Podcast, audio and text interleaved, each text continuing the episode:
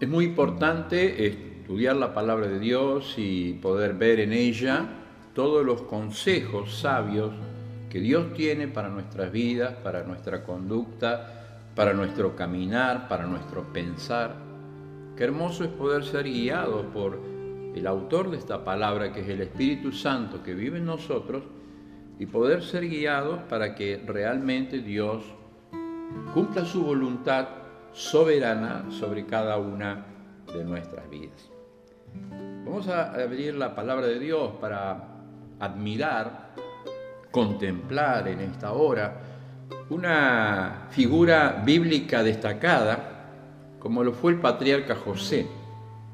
El patriarca José fue una figura señalada por, por Dios para ser la, el tipo de Jesucristo en la perfección que vendría, porque fue el Hijo amado, porque fue el hermano odiado, porque fue aquel que fue ajusticiado entre dos presos, porque fue reconocido y levantado, porque fue aquel que salvó a la humanidad en aquella hora, y porque estos eran los tipos que se iban a cumplir perfectamente en la persona bendita del Señor Jesucristo cuando iba a venir a este mundo.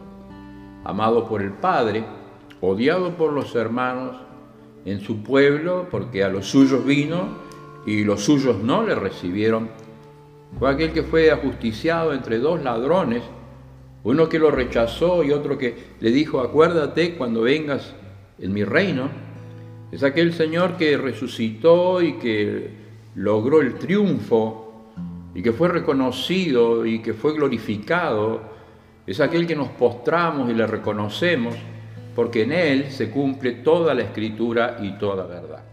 Pero en el ejemplo que tenemos de José, es el ejemplo donde estamos viendo diferentes eh, áreas de su vida y no podemos dejar de recordar cuáles son aquellos escalones que en la vida de José eh, marcaron un rumbo diferente para mostrar su, la voluntad de Dios. En primer lugar, tenemos que hablar de que fue un hombre sometido a la prueba. Las pruebas fueron algo que José experimentó en su propia familia.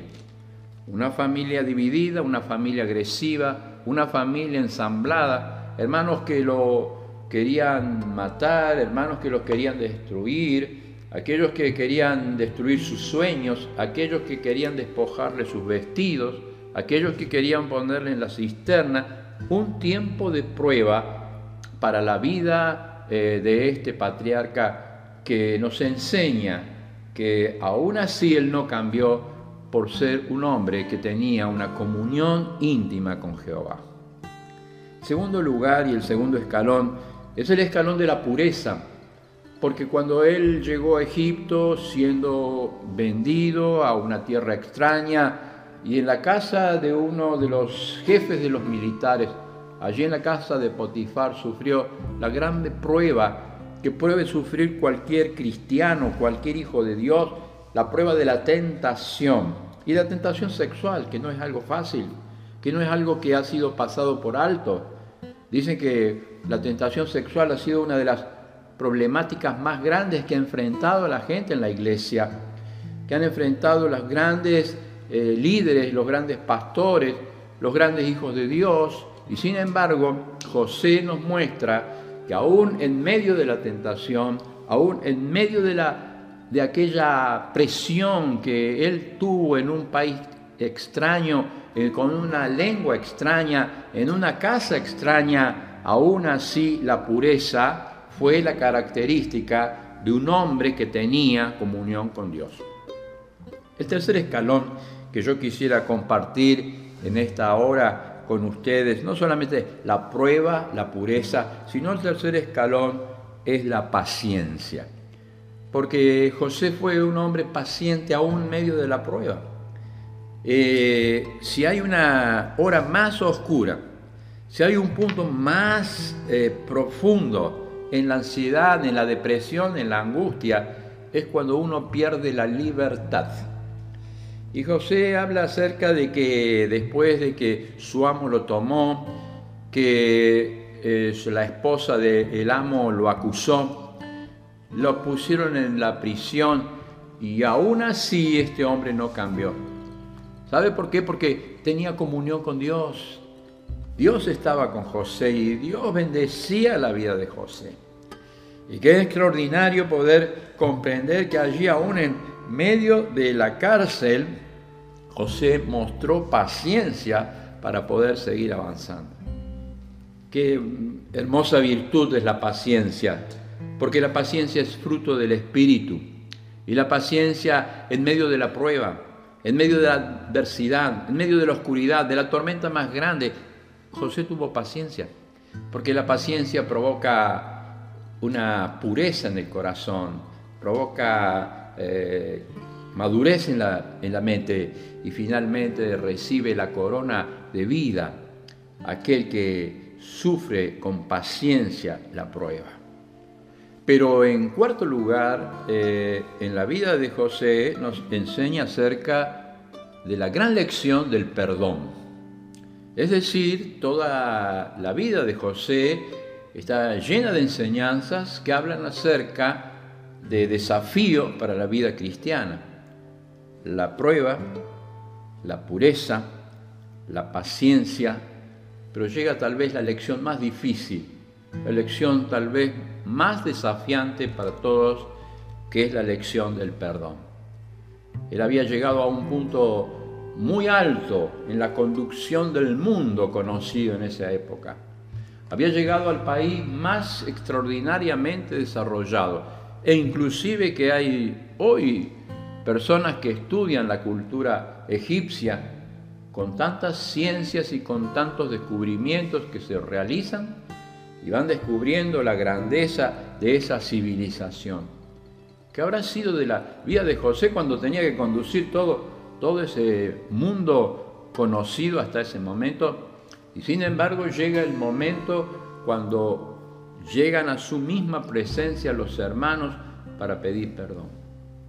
Y allí es cuando nos enseña que el perdón es una gran eh, enseñanza que tiene la palabra de Dios para todos nosotros, que nos perdonemos los unos a los otros. Finalmente, esta escalera que he querido recordar acerca de la vida de José nos lleva a la promesa. ¿Por qué? Porque siempre José estuvo pensando que Dios había hecho todo, había conducido toda su vida a fin de preservar la vida de toda la familia y que toda la familia se salvó a través del ministerio que cumplió José, porque creyó en las promesas que Dios tenía para darle.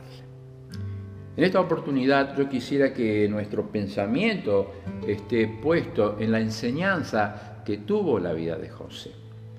Eh, y en uno de esos escalones que hemos estado mirando, en uno de esos escalones que hemos estado contemplando, eh, especialmente cuando en el momento de las relaciones interpersonales, donde José llega al trono, donde José llega a lo más alto de su camino y Dios le va a proveer todo, todo lo que él necesitaba. En primer lugar, quisiéramos recordar en esta palabra la restauración en la vida de José. Estaba en la cárcel José, estaba sin esperanza ya porque habían olvidado, lo habían olvidado a José. Y sin embargo, el capítulo número 41 de Génesis nos habla acerca de que aconteció que pasado dos años, Faraón tuvo un sueño y que le parecía estar al lado de un río. Todos nosotros conocemos el sueño de Faraón, el sueño de aquellos aquellas vacas eh, flacas eh, que comían a las vacas gordas, aquellas espigas eh, grandes y fuertes que comían a las espigas débiles, y nadie podía interpretar con claridad qué significaba este sueño. De repente el copero, aquel que había eh, recibido la interpretación de su sueño en la cárcel por medio de José, se recuerda de José y dice, versículo 9, entonces el jefe de coperos habló a Faraón diciendo, me acuerdo hoy de mis faltas. Cuando Faraón se enojó contra sus siervos y echó a la prisión a la, casa del capitán de la guardia, a mí y al jefe de los panaderos, y él y yo tuvimos un sueño en la misma noche y cada uno sueño tenía una interpretación diferente. Estaba allí entre nosotros un joven hebreo, siervo del capitán de la guardia, y se lo contamos y él nos interpretó nuestro sueño y declaró a cada uno conforme a su sueño. Es decir, llega el momento donde la única persona, la única persona que había en el mundo podía conectar a José con la persona más importante del imperio, la persona más importante de ese lugar, llega el momento que José va a ser eh, restaurado, reconocido, puesto en un lugar alto, reconocido por todos, porque la mano de Jehová estaba con José. Es decir, por más que haya habido tormentas, por más que haya habido familias violentas, por más que haya habido tentaciones, por más que haya habido cárceles tan oscuras y podamos estar viviendo en la cárcel más oscura, Dios tiene un tiempo, un momento donde nos va a levantar, donde nos va a restaurar, porque creemos en las promesas del Señor. Yo estoy con ustedes hasta el fin del mundo porque creemos en las promesas del Señor que dice, yo soy el buen pastor y el buen pastor su vida da por las ovejas. Yo he venido para que tengan vida y para que la tengan en abundancia. Y el momento donde José va a ser levantado. El momento señalado en la hora profética de Dios. Dios está con José. Porque Dios está con los creyentes, está con los auténticos creyentes que están esperando en Él las promesas porque Dios tiene una promesa para él. Y dice la Biblia, la palabra de Dios, que José entra a la presencia de Faraón. Y José interpreta el sueño diciendo, fíjese, van a venir, esto significa que va a venir años de mucha prosperidad, van a venir años de mucha cosecha, va a venir años de mucha bendición, pero después de eso, Van a venir años de mucha falta, de mucho hambre, de mucha penumbre. Y por eso hay que apurarse porque esto viene de Dios. Dice la Biblia en el versículo 37 de este capítulo que estamos leyendo y estamos siguiendo, el asunto le pareció bien a Faraón y a sus siervos. Y dijo Faraón a sus siervos, ¿acaso, qué, qué tremendo texto este, ¿eh? ¿Acaso hallaremos a otro hombre como este en quien esté el Espíritu de Dios? Entonces dice y dijo Faraón a José, pues que Dios te ha hecho saber todo esto, no hay, no hay entendido ni sabio como tú, tú serás sobre mi casa y por tu palabra se gobernará todo mi pueblo. Solamente en el trono seré yo mayor que tú. Qué hermosa palabra de una persona que no conocía a Dios pueda cumplir la voluntad de Dios sobre la vida de José. En José reconocieron que no había otro hombre que tuviese el Espíritu de Dios. Y qué extraordinario cuando alguien puede descubrir en nuestra persona alguien que pueda ser nuestra esposa, nuestros vecinos, aquellos compañeros de trabajo. ¿Cuántas personas están al lado nuestro? Y qué maravilloso cuando descubren que en nuestras vidas está la presencia de Dios, que Dios está con nosotros. No hay otra persona, dice Faraón, que pueda tener el Espíritu de Dios, que pueda conocer estos secretos por eso es una persona que transmite bendición. Y cuando uno transmite bendición, Dios lo levanta, Dios lo va levantando. No dependen de los méritos, no dependen de las capacidades, no depende de lo que uno pueda hacer, sino que depende de la llenura del Espíritu Santo de Dios en nuestros corazones. Depende de que Dios esté trabajando en nuestras vidas.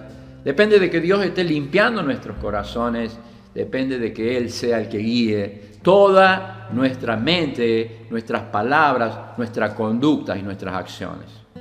Qué extraordinario como Dios va levantando y va restaurando la vida de, José.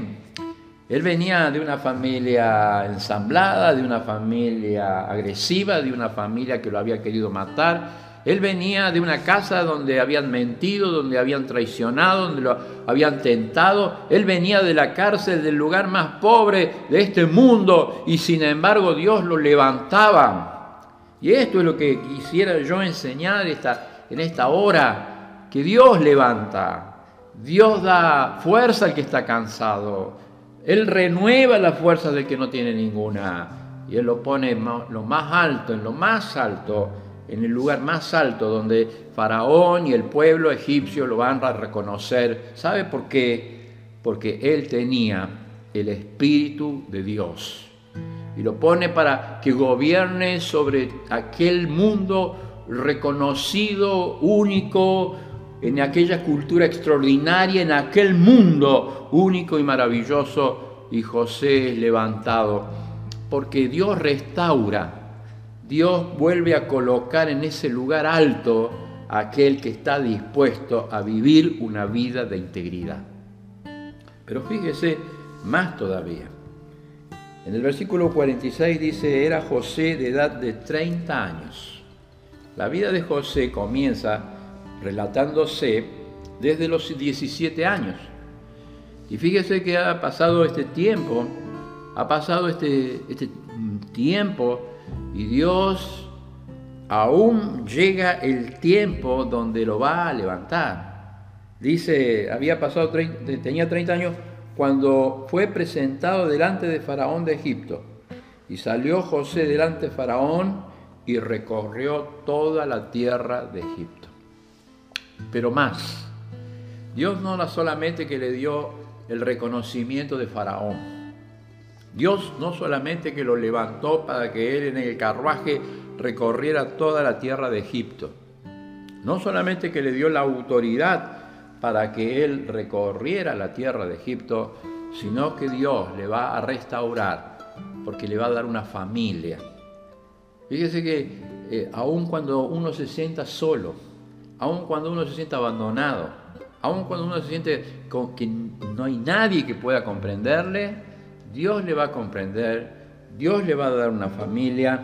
Y dice la Biblia, la palabra de Dios en el versículo 30, eh, perdón, 50, y nacieron a José dos hijos, antes que viniese el primer año de hambre. Dice la Biblia, los cuales dio a luz a Senat, hija del profeta del sacerdote de Om.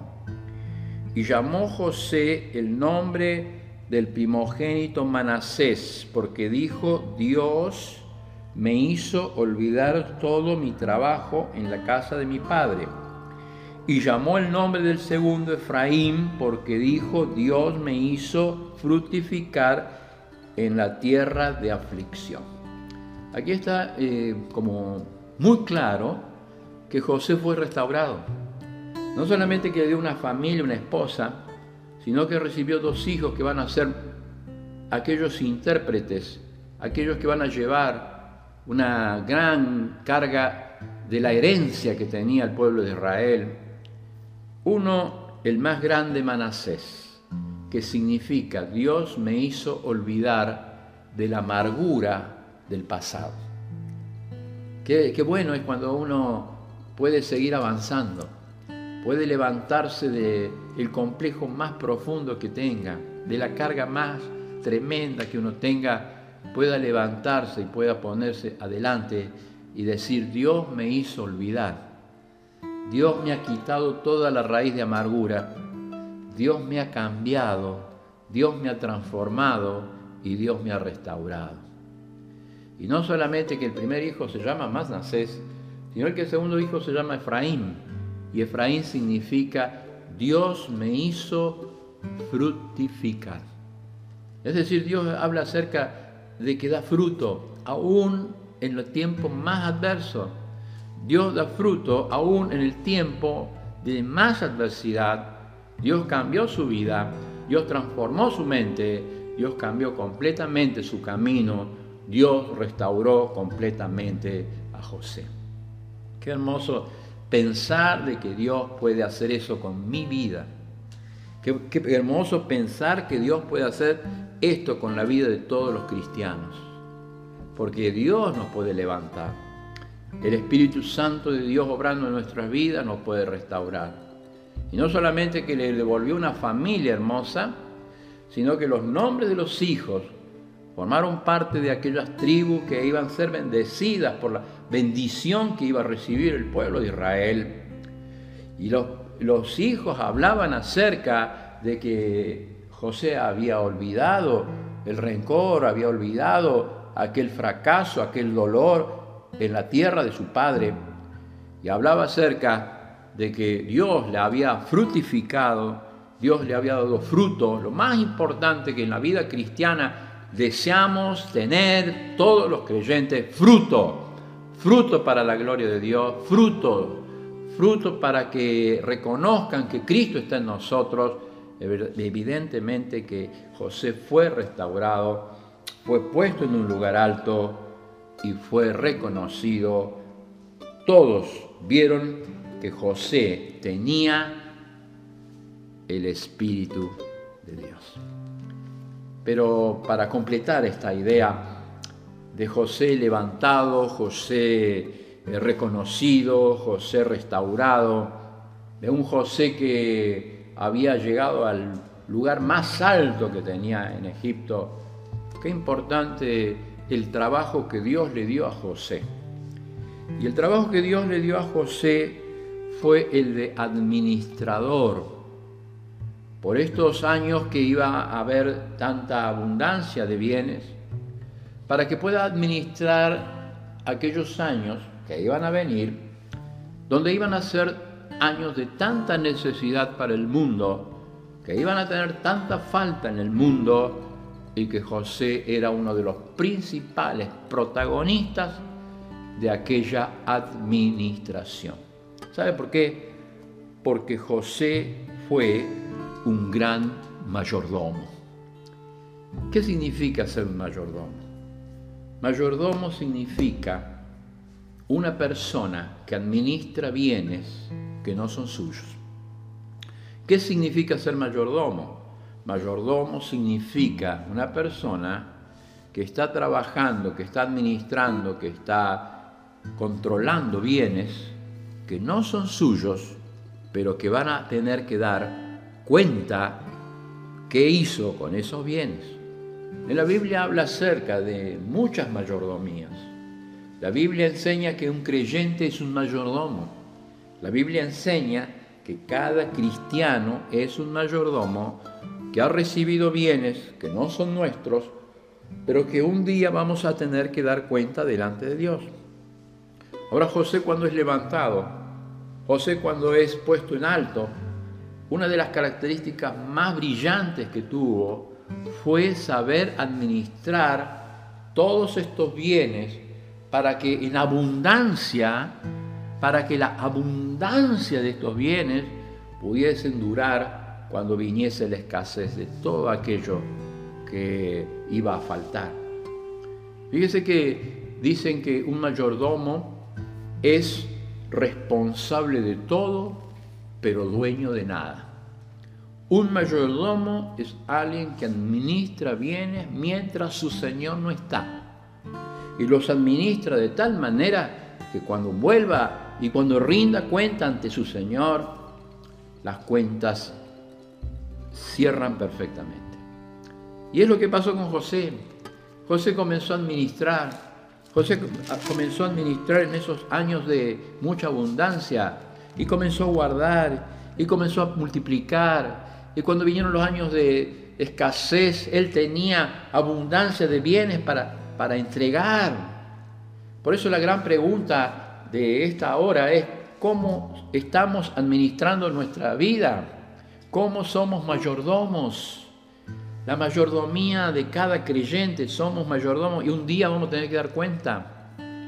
Nuestras vidas, nuestro cuerpo, cómo administramos nuestro cuerpo, qué permitimos que entre por los ojos, ¿Qué permitimos que entre por los oídos? ¿Qué hacemos con nuestras manos? ¿Qué hacemos con nuestros pies? ¿Cómo administramos el templo de Dios, que es el templo del Espíritu Santo, la mayordomía? Es uno de los temas más importantes que nos prepara para tener un encuentro con Cristo, para tener las cuentas arregladas, cómo estamos administrando el templo del Espíritu Santo de Dios. Pero en esta hora y cuando vemos la vida de José y vemos tantos escalones que, que han sido importantes, la prueba, la pureza, la paciencia, el perdón, cuántos escalones que Él ha subido y pensamos cómo estamos administrando nuestro tiempo, qué estamos haciendo con nuestro tiempo. El Señor ya vuelve. Y tal vez no tenemos frutos, tal vez no tenemos eficacia, no tenemos servicio. Y esta hora es la hora de actuar, es la hora de ponerse en las manos de Dios, es la hora de ser buenos mayordomos con nuestro tiempo, porque el tiempo se pasa rápido, porque el tiempo no vuelve, porque las oportunidades no vuelven. Pero José aprovechó esta oportunidad para llegar a lo más alto del lugar de Egipto, pero cuando estuvo allí aprovechó bien el tiempo el tiempo se iba a pasar rápidamente, la escasez iba a venir rápidamente, pero la administración hecha por la gracia de Dios, por la sabiduría de Dios, iba a permitir que el pueblo siga viviendo eh, lleno de gracia y lleno de virtud. Pero en tercer lugar, ¿cómo estamos administrando nuestros tesoros? los tesoros que son emocionales, nuestra familia, nuestra esposa, cómo estamos administrando eh, con nuestros hijos, cómo estamos administrando con, con nuestros padres. Porque hasta José nos enseña que cuando Jacob vino de una tierra llena de hambre, cuando vino de una tierra llena de, de miseria, José lo recibió y lo presentó frente a Faraón. Nunca perdió el respeto por su padre, fue un mayordomo de aquellos tesoros que tenemos en el corazón, nuestra familia, nuestros seres queridos, nuestros hermanos, la iglesia, tesoros que tenemos que aprender a administrar bien. Pero también los tesoros materiales, cómo administramos nuestro dinero, cómo estamos administrando el dinero que no es nuestro, que es de Dios. Y que Dios necesita lo primero, la adoración en esta en esta parte y en este, en este punto de nuestra, de vida, José administró bienes.